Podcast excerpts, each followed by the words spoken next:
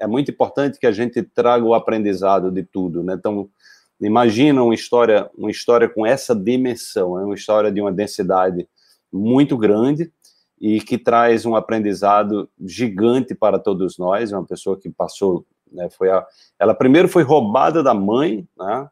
Ela foi roubada da mãe, então a história, ela me contou com riqueza de detalhes. Foram quase três horas quando eu conversei com ela.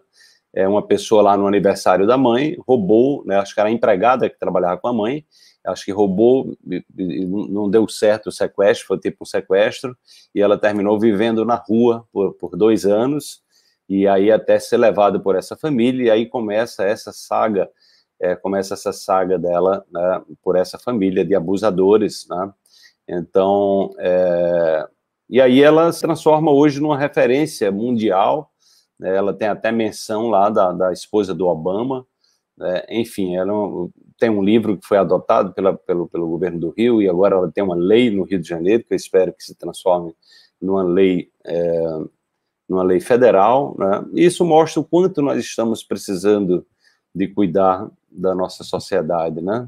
Da nossa humanidade, porque isso não é uma coisa que acontece só no Brasil.